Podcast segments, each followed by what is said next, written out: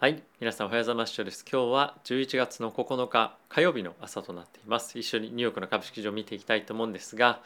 えー、アメリカの株式市場今閉まったばっかりなんですけれども非常にまあ、今日もですね好調のパフォーマンスで終わったかなと思っております、えヒートマップ見ても分かる通り、まあ、全体的に非常に、ま、緑が多いところで、まあ、ちょっとテスラの下落っていうのがあの目立つかもしれませんが、ま、それ以外に関しては特に、ま、ここがすごい気になるなっていうポイントは、ま、個人的にはなかったかなと思っています。で右上の方ですね、え、この辺りはコンシューマーのディフェンシブというふうに言われるような銘柄なんですけれどもやはり徐々にマーケットの興味というところがリオープニングに向かっていたりですとかあとはやっぱり結構テック銘柄がですねまたどんどんどんどん、ま強くパフォーマンス出してきてるんですよね。でそういったところを考えてみるとやはりディフェンシブ銘柄から少し資金が抜け始めているなと。でかつこのリテールだったりコンシューマーに関しては結構ですねやっぱり利益率とかっていうところも薄いんですよね。なのでやはりこういうあたりから資金が抜け始めてえ、徐々に行くんではないかなと思いますし、まあ、少しヘルスケアのあたりっていうのも、まあ、パフォーマンスちょっと落ちてますけれども、まあ、このあたりは別の要因もあると思うんですが、え、全体的にやっぱり今、え、資金は、まあ、より攻撃的な、まあ、成長を求めて、え、今、えまあ、資金が流れているんではないかなと思っております。まあ、この辺りは徐々においおい皆さんと一緒に触れていきたいと思うんですがまずは一旦ですね指数ちょっと見ていきたいと思っています。はい、数なんですが、まずダウがですね、プラスの0.29%、S&P がプラスの0.09%、ナスダックがプラスの0.07%、ナスえー、ラッセル2000がプラスの0.23%ということで、まあ、微増という感じではあるんですが、なんとかプラスをまあ保てたというような一日だったかなと思っています。で、え米国の10年債なんですけれども、まあ、1.5にまた回復をしてきて、約5ベースポイントぐらいですね、上昇してきているというような段階かなと思っています。えちょっと一旦金利の下落局面っていうのは一服感っていうのも出てくるのかなと思っていてでここからはですねやっぱり利上げへのまあ注目っていうのが大きく、えー、移ってくると思いますし、まあ、あとはどのタイミングでどのタイミングで利上げをするのかというところが、まあ、大きく今注目をされている中でちょっと後ほども触れるんですが、えー、テーパリングが完全に終わってからするのかもしくはできるのかもしくはテーパリングが終わる前に始めるのかみたいなこういった議論も今後行われてくるとは思うので、まあ、より利上げに向けて、えー、緊張感っていうのが、まあ、来年中旬ぐらいはですね高まってくるんではないかなと思っています。はい、で FX ドル円は、まあ、113.23というところで少しちょっとここ最近非常に上がってきてきたものが、まあ、徐々にですね上値をまあ抑えられてくるような形で下がってきてしまっているかなと思っています。まあ、いずれにせよちょっとドル円に関しては120円目指すとかっていうよりも、まあ、この辺りを推移を維持できればまあいいトントンかなっていうような感じのイメージかとも思いますので、まあ、あんまりあの上値をどんどん狙っていくことを期待するというよりも、まあ、特にあの株式やってる方っていうのは、まあ、今のあのこの状況がどんどん続いていって資産がどんどん好調で増えていくとかっていうよりも来年に関しては米国の株式市場企業の成長も一定程度鈍化とかっていうところもあったりはするので本当にどこの銘柄に資金を入れるのかっていうところも非常に重要かと思いますし、まあ、その辺りについては、まあ、ある程度あの考えながらやっていかないと、まあ、成長率成長率が低いところ例えばその何て言うんでしたっけリオープニングで、まあ、非常にリバウンドがしてきそうだなっていう銘柄に、まあ、今資金入れておいてもいいんですけども、まあ、そこにずっと放置をしておくとやはり成長率というのが見込めなくなるので、まあ、一定程度の回復というかあの株価の上昇っていうしか取れないと思うんですよね。であまりにもそこに長く言い過ぎるとあれやっぱりダメだねみたいなのがどっかでやっぱ起こってくると思うんですよそういった銘柄に関しては。はい、あの急激な成長を遂げるような産業ではないのでその辺りはしっかりといつまで今入ってるのであれば残るのかっていうのは常に意識しながら資金は振り分けていくといいんではないかなと思っております。はい、であとはですねちょっと皆さんと一緒に見ていきたいのはまあ、2年債の金利ですねこの辺結構センシティブな利上げにセンシティブなところではあると思うんですけれどもちょっとやっぱり一旦下落っていうところをえ終えてここからはま大きく上昇していくとかっていうよりも、まあ、安定して、えじわじわと上げていくような中長期的には展開にはなっていくんじゃないかなと思っています。まあ、これは FRB からのコメントとかっていうのも今後出てくるかと思いますけれどもやっぱりまずは経済指標を見ながらでそれに対してどのようにえー FRB だったりとか、まあ、FOMC でどういった議論がされるのかその辺りを注目しながら見ていくというような感じかなと思っています。まあ、10年債の金利も同じなんですがえーと、やっぱりここで気になるのはじゃあ利上げだったら株価売るのかというと、まあ、僕は常々言っている通りそうではないと思っていて、えー、利上げ利上げではその金利の上昇に関しては、まあ、経済が成長していきますよというまあサインだと思うんですよね。なので、えー、まずはあの今の段階では利上げもしくは金利上昇っていうのは株価をまあ短期的にはすごい何て言うんですかねあの過剰に反応しすぎるような局面もあるかもしれませんが株価を抑えるようにはならないかなと思っています。なのでまあしばらくの間はこの金利上昇イコール株価下落みたいなところはちょっとあの忘れるというかあのマインドの変換っていうのはちょっと必要かなと思っております。はいまあ、あとは気にされているところで言うとおそらく原油とかっていうのも上がってきてはいるもののまだ今急騰していくとかっていうような局面ではないと思いますし、まあ、今後 OPEC がどうするかっていうのをまずは一旦見守るというのがまずはあるかなと思っています。まあ、一方で、えー、原油の需要に関してはやっぱり非常に強いというところもあるので、まあ、この辺りはあの高い、まあ、80ドルオーバーで、えー、引き続き推移が続くかなと思いますし、まあ、90ドル100ドルっていうところは目処に入れながらえーまあ、ある程度いろいろと考えていかなきゃいけないかなと思っています。その一方でじゃあ100ドルに上がったから株価あの原油関連の株価もどんどんどんどん上がっていくかっていうとまあもちろん短期的に上がっていくかと思うんですが100ドルがずっと維持されるわけじゃないと思うんですよね。なので、まあ、この辺りは、まあ、ヒートアップしすぎたようであれば、まあ、そこにお金を入れてるのであればあの抜けた方がいいとかいいのいいんじゃないかなとはそういったタイミングでは僕は思っております。はいまあ、あとはちょっと VIX が17っていうところでまた戻ってきてますけれども、まあ、この辺りはそんなに気にするようなポイントでも、まあ、個人的にはないのかなと思っています。はい、でここからですね皆さんと一緒にニュース見ていきたいと思うんですが、えー、もしこのチャンネルをですねサポートしてもいいよという方がいらっしゃいましたら是非チャンネルの、登録だったりとかあとはベルボタンも押していただけると非常に嬉しいです。よろしくお願いいたします。ではニュース見ていきたいと思うんですが、まあ、先ほどですねあんまり触れなかったんですが AMD がですね11%ぐらい上昇していました。でこれは背景なんですけれどもメタ、まあ、Facebook がですねえまあ、今後いろいろとメタバース関連のまあ投資っていうのをしていく上で AMD とパートナーシップを組んでいきますよという発表がまああったということです。でこれはですねやはりあの AMD の株価にもちろん大きなインパクトあったと思うんですけれども、まあ、より今後市場のこのメタバースっていうところに対しての意識を、まあ、強くするニュースだなと思っていてこれはまああの仮想通貨界にも言えると思うんですけれどもまだまだメタバースの可能性っていうものがあの分からないというか想像の域を出ないと思うんですよね。なので、まあ、想像っていうところから、まあ、本当に実装もしくはそれ我々が実感できるような、えー、ところに対して今後まあ、向けて投資をしていくというところかと思いますので、まあ、そういったその期待感が先行して非常にいろいろと投資も進んでいると思うんですが、まあ、それがさらに一層に加速するんじゃないかなと思っています。なので今後半導体ですとか、まあ、あとはあの、まあ、半導体ですとか、ま、半導体が中心だと思うんですけれどもそういったところへの、資金の流入はメタバース、まあ、メタバースどっちが正しいのか分かんないんですけどあの、まあ、継続していくんじゃないかなと思ってます。ちなみに僕は、まあ、こういったところも、まああのまあ、見ながらというか考えて AMD ではなくて NVIDIA に資金を大きく入れているのでまあ、この辺はうまく取っていければいいなと思っております。はいまあ、次なんですが先日ありましたイーロン・マスクの件なんですけれどもテスラ株、まあ、いずれにせよ15ビリオンの税金をですねタックスあすみません、えっと、ストックオプションがまあ付与されたことによって、えー、払わなきゃいけないということになるので、まあ、いずれにせよこれだけの売りっていうのは出ますよねと。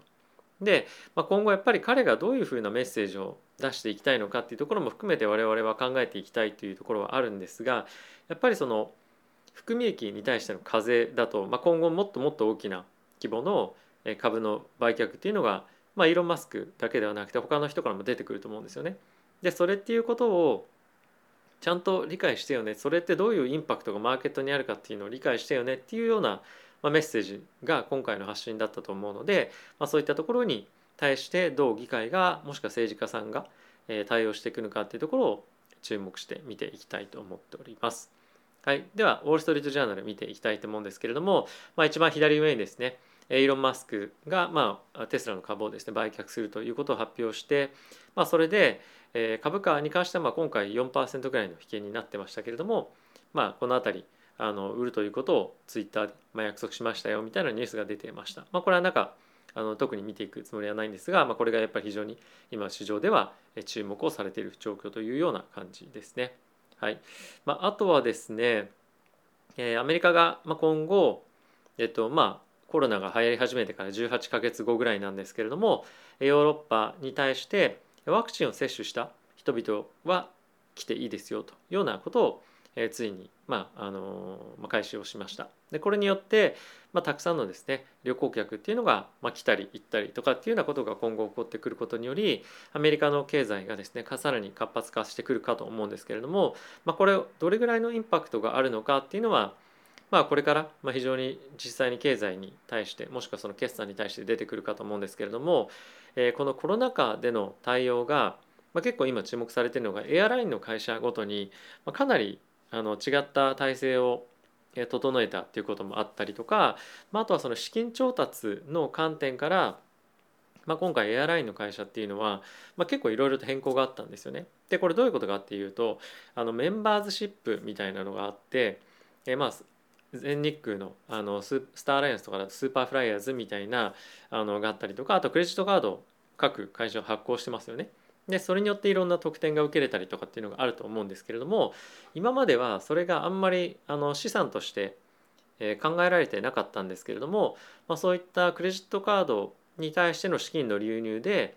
えー、お金をですね調達できるっていうのが今回あの新たに新たなスキームとして、まあ、できたっていうこともあって結構エアライン関係の会社っていうのはバリエーションが変更したりとかっていうのが変更というか、まあ、あの企業の価値っていうものに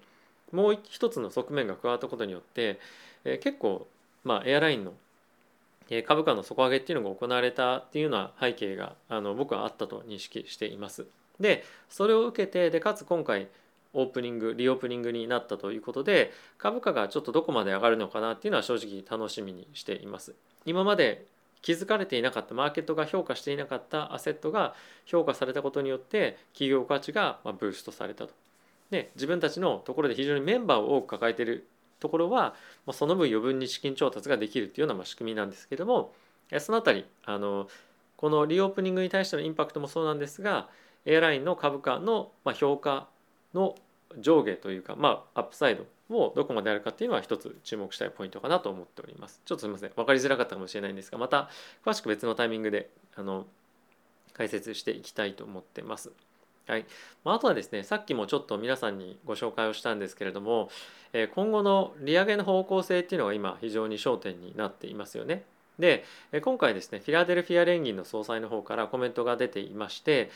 緩和の縮小が完了するまでこれはまあテーパリングが完了するまでということなんですけども利上げはしませんよっていうコメントが出ていましたでまあこれは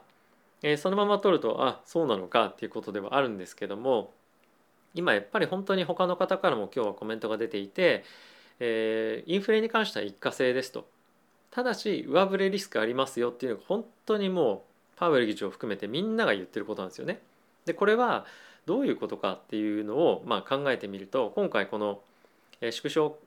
えー、と緩和の縮小が完了するまで利上げしないっていうのを言ってますけども可能性として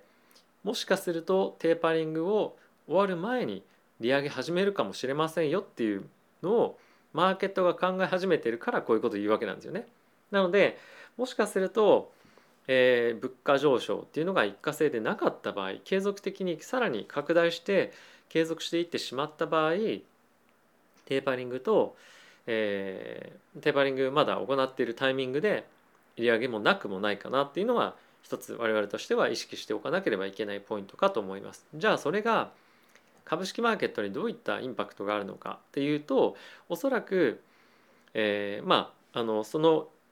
この事項が発表される前のタイミングでマーケットを織り込むと思うんですけども思ったよりも早い利上げのタイミングになるということでえ株価は少し落ち込むようなタイミングも短期的にはあると思います。でえそれが株式市場もしくはその経済の減速っていうところに対して大きくまあ少なからずインパクトあると思うんですが大きく影響があるかっていうとまあそんなことはないんではないかなと思うんですね。でそれなぜかっていうと一発目の利上げはまあやりましたと。でそれっていうのはその後に続く利上げが急速にバンバンバンって何回も来るわけじゃないと。なのでまあその辺りは判断して行っていくということだと思うのでまずは一旦利上げしてで次の利上げがいつ来るかっていうのは、まあ、正直今後考えていくべきポイントなのでそこの、えー、調整というかあのいわゆるいろんな管理マネジメントっていうのができていけばもしくは経済が思ったよりも成長をしっかりと遂げていけば、まあ、利上げが早まったところでマーケットへのインパクトっていうのは、まあ、微小なものになるかと思うのでそういったような視点からこの辺りのニュースは判断をしていきたいと思っております。まあ、いずれにせよ短期的に下落する局面は来るよねっていうのをあの心の中で思っておけば、まあ、そんなに慌てふためくこともないと思うので、えでかつどこのポイントを見るかっていうのは非常に重要なのでえちょっと今日取り上げさせていただきました。はい、で、え最後にブルームバーグの記事いくつか見ていきたいと思うんですが、まあ、今ですねあの習近平主席の、まあ、パワーがあまりにも強すぎてそれが中国経済のリスクになっていますよということが、まあ、記事になっています。でこれどういうことかっていうとあまりにも、えー、いろんな政治家の方、まあ、地方を治めてる方たちが習近平さんのことを、まあ、怖がりすぎていると。なので習近平がやれと言ったことをまあ喜ばせたい、まあ、怖怖く怖い怖いんですよね。なので、まあ、それを、まあ、まずやることが第一優先ですと。なのでそれが正しいかどうかっていう判断は今もうしないんですよね。やらやるかその政策をやるかやられるかみたいな感じになってるので、えー、今非常に中国の経済っていうのは危うい状態ですよと。で中国の、まあ、ことわざにもあるそうなんですけどもあの、まあ、その中央政府が言っていることと、まあ、その武将があの、まあ、戦争というか戦国時代の時には、ま、違いますよと。なので、まあ、司令塔が言うこととえー、その地方で戦ってる人たちはそれぞれ状況も違うのでそこに合わせた戦い方をするというのがまあことわざであるらしいんですけども、まあ、これって普通ですよねあのビジネスの環境でもそうだと思うんですがまず大きな戦略があってあとはマーケットごとだったりとか、まあ、それはあの地域ごとによってまあ、いろいろとマイナーチェンジをそれぞれ担当者がしていくっていうのはあの当然なことだと思うんですけども、まあ、今それができないような状況になっている。でかつですね今あの非常に中国では電力不足っていうのが、えーまあ、懸念されていたり叫ばれているわけなんですけれどもそれと同時に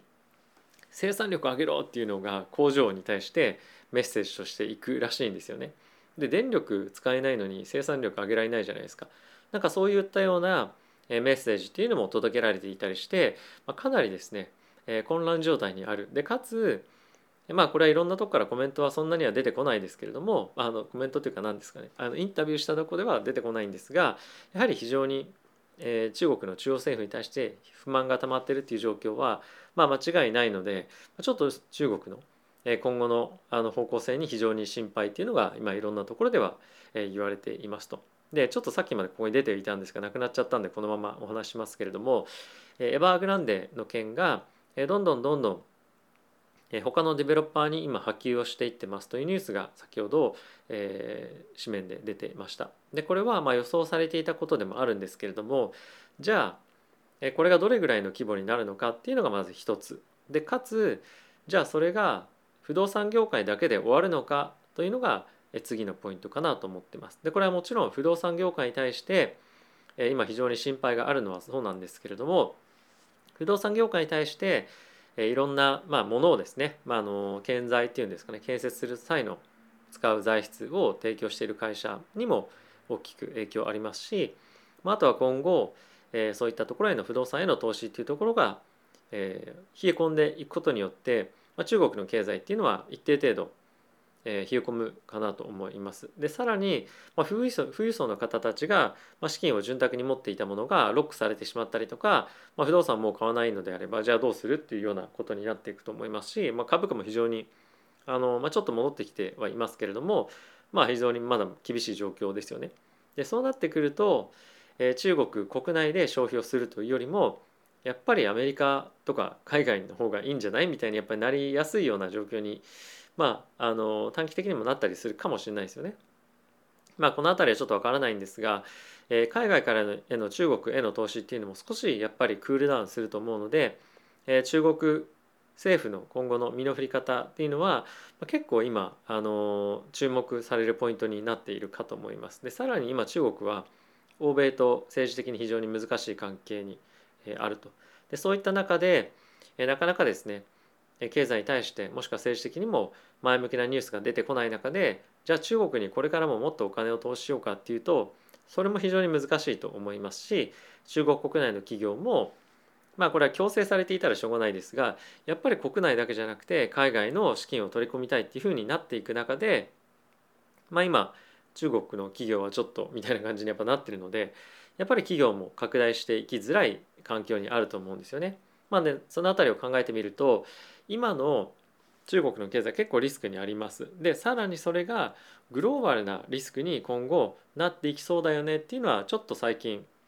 えー、ニュース番組とか、まあ、CNBC なんですけどもポツポツと出てきたっていう感じはありますね。なのでまあこの辺りは注視していかなければいけないポイントだと思うので、中国株を買うかどうかとかっていう話よりもグローバルへのこの中国経済のインパクト政治的なインパクトっていうところも含めて、ちゃんとフォローしていかないとまあ次のもしかすると大きなクラッシュはまた中国発になったりするかもしれないなと思っていますので、え注目注視していきたいと思っております。